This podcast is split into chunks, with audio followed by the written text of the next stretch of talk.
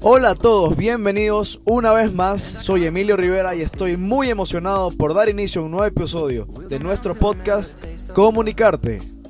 Tardes con todos, así es Emilio, les saluda Camila Aguilera mientras que Alice nos acompaña y nos asiste desde la cabina. Hoy abordaremos un tema genial que es Conversaciones Audaces, con una invitada muy especial, quien es toda una experta en el mundo de la comunicación. Es licenciada en Periodismo Internacional y tiene un máster en Comunicación Empresarial e Institucional. Demos la bienvenida a Cintia Chica Gómez. ¡Bravo! Hola, hola, ¿cómo están? Muchísimas gracias chicos por este maravilloso espacio y aquí estoy para hablar un poco más. Muchas gracias, muchas gracias Cintia por aceptar la invitación. Nosotros estamos muy felices de tenerte aquí, de verdad es un placer. Bueno, comencemos. Eh, primero queremos hablar de un aspecto bastante importante que revisamos en tu, en tu historial académico, que es que fuiste ministra de Desarrollo de la Comunidad en la Facultad de Comunicación. Tres años seguidos, ¿verdad? Así es. ¿Puedes compartir cómo esa experiencia impactó en tu carrera y más que todo en la visión de la comunicación? Cuéntanos. Bueno, en realidad la, el equipo eran, no recuerdo muy bien, pero eran casi todas mujeres. Okay y nos lanzamos, no sé ahora cómo están las cosas aquí, si, si tienen política y esas cosas, pero en el tiempo de nosotros no, y era como algo también nuevo, y no es como que, como otras universidades que tienes como que nombres de espacios políticos o de listas políticas, acá no, acá era todo light, todo lindo, entonces eh, con con la audacia de una amiga que es Olivetti Álvarez, nos lanzamos y pues fue bonito porque tuvimos mucho acercamiento a las autoridades de acá de la universidad, a los profesores, y creo que fue una de las mejores experiencias de la No sé, ustedes también tienen que contarme, no sé si todavía sigue eso, todavía tienen este... De este momento, yo no tengo conocimiento de eso. Sin embargo, sí he visto que hay eh, consejos, consejo estudiantil.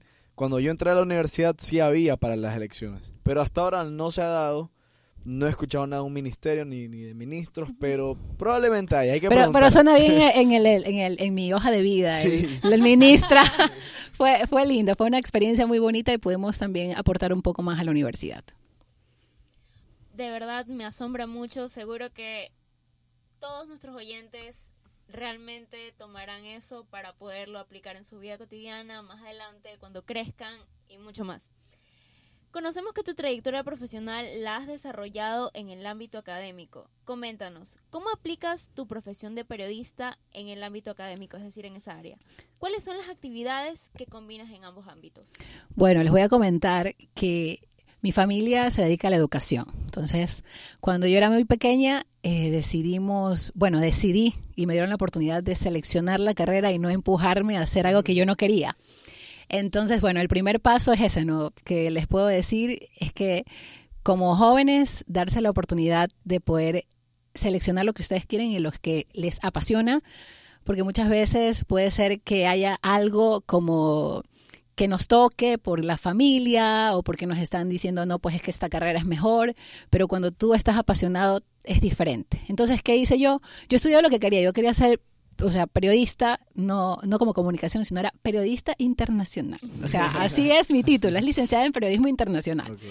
Entonces dije, bueno, me imaginaba en el área de noticias, me imaginaba tal vez en locución, en algún espacio, pero sin embargo, pues las cosas de la vida hice una fusión entre educación y entre lo que es la comunicación. Y pues ¿Cómo o qué es lo que hago ahora? Eh, creo un espacio, o sea, yo misma creé mi propio espacio. Y eso como les comentaba, eh, tras, tras este espacio mismo, este, que estábamos eh, en una situación donde yo, yo decía, me gusta el periodismo y estoy en el área de educación, entonces hay que empezar a implementar la comunicación y el periodismo. Así que creé mi propio como canal digital educativo de la institución en la que trabajo, y que es algo de las mejores herencias que me han dado mis padres, que es la educación. Es una unidad educativa eh, donde más o menos abordamos como 900 estudiantes aproximadamente que se encuentran en la ciudad de Machala. Entonces hicimos un canal digital y donde los chicos tienen la oportunidad, eh, algunos grupos de estudiantes, de hacer un poco de producción multimedia, hacer un poco de habilidades para hablar en público y en los pequeños tenemos el espacio de un programa que se llama Pequeños con grandes respuestas.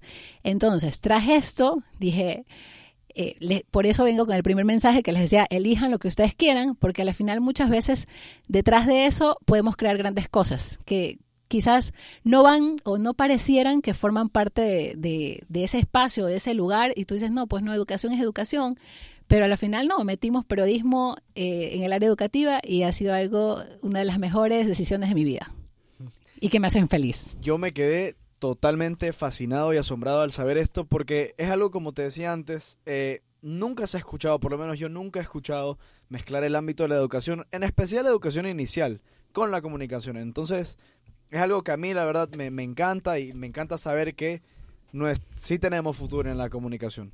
Ahora bien, hablando un poco de la juventud y del futuro de nuestro país en el ámbito de la comunicación, tenemos que tener en cuenta las redes sociales. Es algo que ahora está en su auge, en su mayor punto y pues bueno, es algo que se tiene que utilizar, ¿no? Entonces hay que aprender a educar a los niños, a los jóvenes, acerca de cómo utilizar las redes sociales. Entonces mi pregunta es, ¿cómo tú brindarías ayuda o, o qué le dirías a aquellos jóvenes sobre el uso de las redes sociales? Es decir, cómo usarlas. También hay que tener en cuenta que abundan las fake news, las noticias falsas. Entonces, ¿qué consejo les brindarías tú al futuro de la comunicación? Bueno, yo quiero contarte que en este espacio de, que les mencionaba de Pequeños con Grandes Respuestas y este espacio como un TV, que es justamente en donde se hacen programas educativos, me ha costado, porque no es fácil. A la gente le gusta mucho los programas de farándula, le gusta un poquito el chisme y quizás estos fake news que tú mencionas, donde ven el mensaje y enseguida lo, lo pasan. Y yo creo que es más de conciencia. O sea, yo creo que va parte y también de que la sociedad sepa que hay que seguir luchando por educar. Y a eso me, me, refiero a que, bueno, mi espacio de educativo que yo tengo no me está funcionando, yo no voy a coger y decir, bueno, me cansé, ya no quiero, ya esto no va, no va, la gente no me ve. Yo creo que hay que lucharla, insistir y ver recursos, nuevas herramientas, algo que atraiga más, quizás algo que, que, que haga que capte al espectador. Entonces, primero eso, ¿no? Primero se trata de perseverar. Y el otro es que ¿qué les puedo sugerir o decirle a los jóvenes con respecto a, este, a este recurso? Es que, bueno, como te decía, depende mucho de, de, nosotros mismos. O sea, si estamos en una generación en donde estamos viendo información que es falsa, en donde estamos viendo rumores, en donde vemos información que no es real, en donde vemos TikToks y, y, lo digo porque los pequeños están, hablamos también de los chiquitos que, que están bastante inmersos en esto porque ya todos los niños casi tienen celular y es una lucha constante que creo que los padres deberían trabajarlo un poco más, pero que con el tiempo sé que, que van a llegar nuevas opciones y soluciones, porque sí es preocupante, o sea, sí es un tema preocupante y lo digo porque estoy dentro del ámbito educativo de niños y adolescentes. Entonces, yo creo que ustedes jóvenes que están haciendo estos espacios donde hablan y conversan con diferentes personajes que, que han pasado por la universidad, este, podrán fijarse. Y la gente que nos escucha, esos creo que son la gente que busca cambios transformadores. Porque habrán los que no nos escuchan o habrán los que prefieren otro tipo de información que decir, bueno, me interesa saber cómo logramos o cómo lograr o qué poder hacer. Los que están buscando como, eh, que tienen set, quieren nutrirse de información y de cambios. Entonces, y de calidad. Entonces, ahí están justamente ustedes, los jóvenes que están en la universidad, los jóvenes que, que se lanzan a, a una práctica, a, un, a, a, decir, bueno, quiero este formato, hagamos algo diferente, quiero esto. Entonces, esos son los jóvenes que a mí me encantan, porque realmente es como que te dan esa posibilidad y te dan esa, esa alegría de decir qué lindo el mundo hay, quiere o hay jóvenes que quieren un mundo mejor, así como tú. Entonces, lo digo como yo porque estoy inmersa en la educación y creo que es una de las mejores profesiones que existen porque es como inyectar, ayudar y tratar de, de, cambios, cambios que la sociedad tanto necesita y siempre lo voy a decir, pero y ahora en estos momentos sobre todo. Cintia, este, cuéntame un poquito, rigiéndonos, bueno, apelando un poco más a lo emocional y hablando un poco más acerca de tu programa de TV que tienes. Quisiera saber, realmente me llama mucho la atención y creo que nuestros oyentes también. Eh, ¿Cuál ha sido la experiencia más enriquecedora que has tenido al trabajar con niños y jóvenes? ¿Qué es lo que has aprendido? ¿Qué tan maravillosa es la experiencia? ¿Te gusta? ¿Cómo ves el futuro? Cuéntanos. Bueno, primero quiero decirles que para mí la universidad, la UES como tal, fue el CEPA, aquí donde estoy, justamente aquí, eh, fue una de las posibilidades que se abrió para yo pensar un poco más grande, o sea, como para decir, bueno, mi universidad tuvo esto, ¿por qué yo no puedo implementar esto en mi colegio? Yo también lo puedo hacer como para darle esa inyección a niños, a jóvenes, adolescentes, y entonces eso quería como que acotar primero, decirte que esta fue mi inspiración, mi, mi universidad fue la inspiración para poder, poder tener el estudio, el CEPA lo fue. Y bueno, trabajar con niños, bueno, como tú mismo lo mencionas, es enriquecedor, es lindo, es maravilloso. ¿Qué es lo que he aprendido de ellos? Es que ellos son genuinos, son directos, te dicen las cosas como son. Y a veces nosotros, los adultos, porque ya estoy adulta, ya no soy una, una adolescente, una jovencita tan, tan, tan así, pero bueno, así me siento todavía joven, pero me refiero a que ellos te dicen las cosas con mucha sinceridad y franqueza y ven el mundo de una manera que te sorprende. Como por ejemplo hablando de política, o sea, tú los escuchas hablar de política y ellos te dicen por quiénes creen o te dicen yo creo que voy a votar por tal persona. Obviamente no votan, pero ellos ya tienen y, y entonces te lo dicen y ya estamos cansados de tal político. No voy a hablar mucho de eso, pero o sea, te lo mencionan. Entonces escucharlos, escuchar a niños con ideales, con la ilusión de transformar, de cambios, porque eso es lo que quieren. Dicen, bueno, la delincuencia está terrible, pero hay que esperar qué es lo que pasa con el nuevo presidente. con tanta inocencia, con tanta dulzura. Sí, recién terminamos esta temporada, recién terminamos nuestra segunda temporada, así que yo veo que ustedes tienen como ocho temporadas. Entonces, y, qué lindo que pueda la universidad dar oportunidad así y rotar y rotar, y justamente eso es lo que yo hago con los niños. Digo, bueno chicos, tercera temporada, vamos con otros niños para que puedan también vivir la experiencia. Entonces, a través de este espacio y este proyecto se han venido conociendo muchos niños y, cada uno tiene su personalidad. Hay el niño que, que es súper, súper extrovertido, que es capaz de pararse y bailar en el momento. Y hay el niño que es muy sensible y que si hablas de algo dice quiero llorar, paremos porque me da mucha tristeza. Entonces hay de todo, pero creo que lo más importante de esto es conocer la voz de los niños, porque muchas veces pensamos y los padres se aíslan a tener una conversación con ellos cuando estás entre adultos y como dicen, no, usted no hable porque usted es niño. Entonces, ahora no, o sea, tú escuchas y tú dices, bueno, sí, tienes razón, qué lindo que diga eso. Entonces, yo creo que es la oportunidad, ese espacio es la oportunidad de escuchar voces de los niños de diferentes perspectivas. Y creo que eso también lo necesitamos y nos nutre también como seres humanos. Eh, también nos comentabas antes de la entrevista eh, que te rías mucho con ellos, pero yo quisiera saber un momento en el que realmente algo te haya tocado el corazón, tanto así que has llegado a tu casa a decir que te hayas quedado abandonada. Eh, sí, o sea, espérate que se me pasaron mil momentos.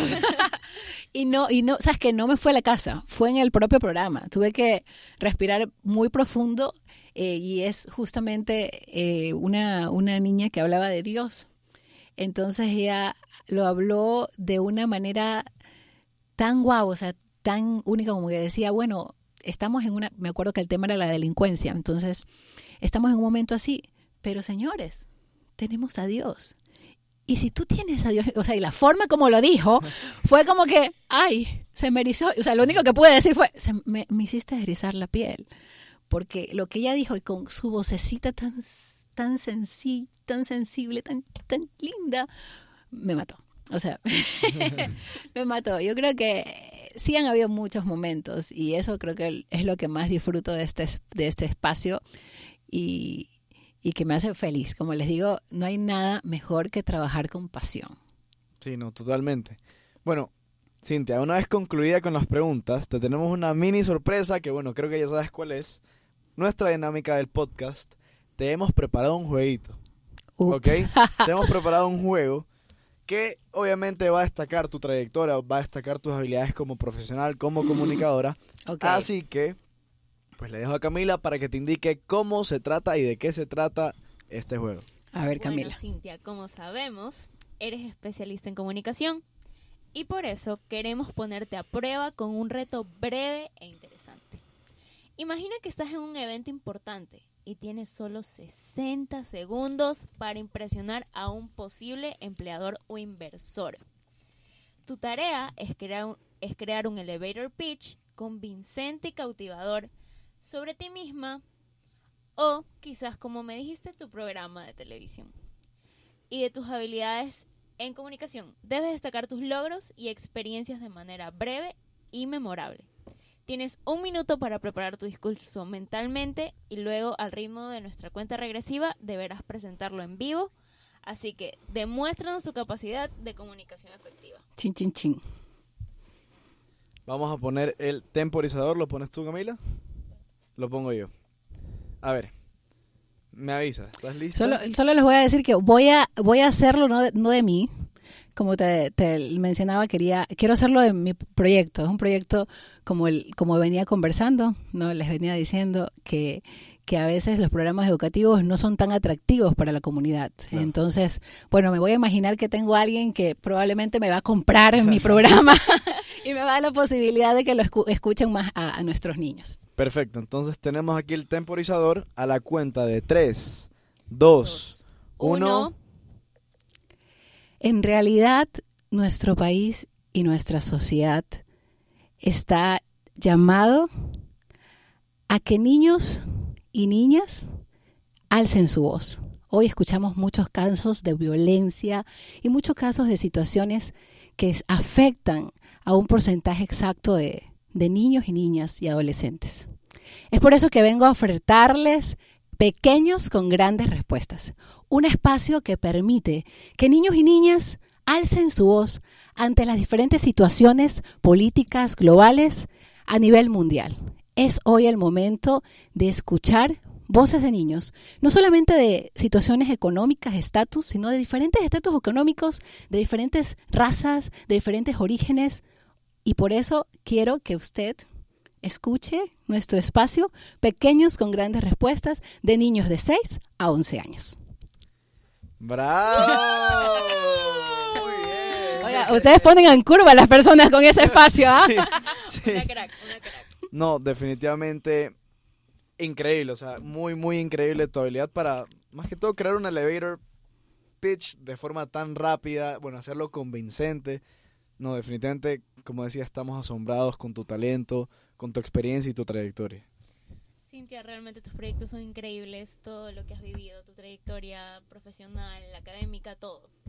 Realmente te agradecemos por esta participación en nuestro podcast y para concluir, eh, te pedimos que envíes un mensaje de inspiración a toda nuestra comunidad, a todos nuestros oyentes, para su futuro profesional y académico. Vamos, chicos, ustedes que me están escuchando en este momento, yo les puedo decir que para mí pasar y ser alumna de esta universidad me cambió el chic. Am, si venía con la idea de trabajar para otros, mi idea cambió aquí. Y dije, no, eh, esta es la oportunidad de crear. Y yo creo que ustedes jóvenes están aquí para crear sus propios proyectos, para hacer cambios transformadores en esta sociedad que tanto necesita a jóvenes como ustedes.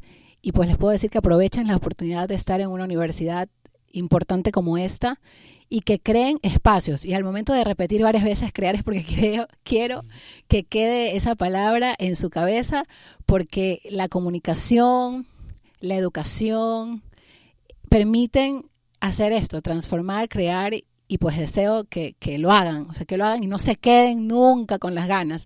Y inténtenlo, porque nada es en un instante, todo se tiene que hacer a través de lucha y constancia. Muchísimas gracias, Cintia, de verdad, increíble tu intervención en esta entrevista. Y bueno, ya sabes que esta es tu casa, puedes venir cuando quieras, nosotros muy gustosos de tenerte aquí. A todos nuestros oyentes les recordamos que pueden seguirnos en nuestra cuenta de Instagram como arroba comunicarte-podcast, donde encontrarás más contenido. y los invitamos para que no nos dejen preguntas y sugerencias y lo más importante, no perderse de los próximos episodios. Hasta la próxima porque esto fue Comunicarte. When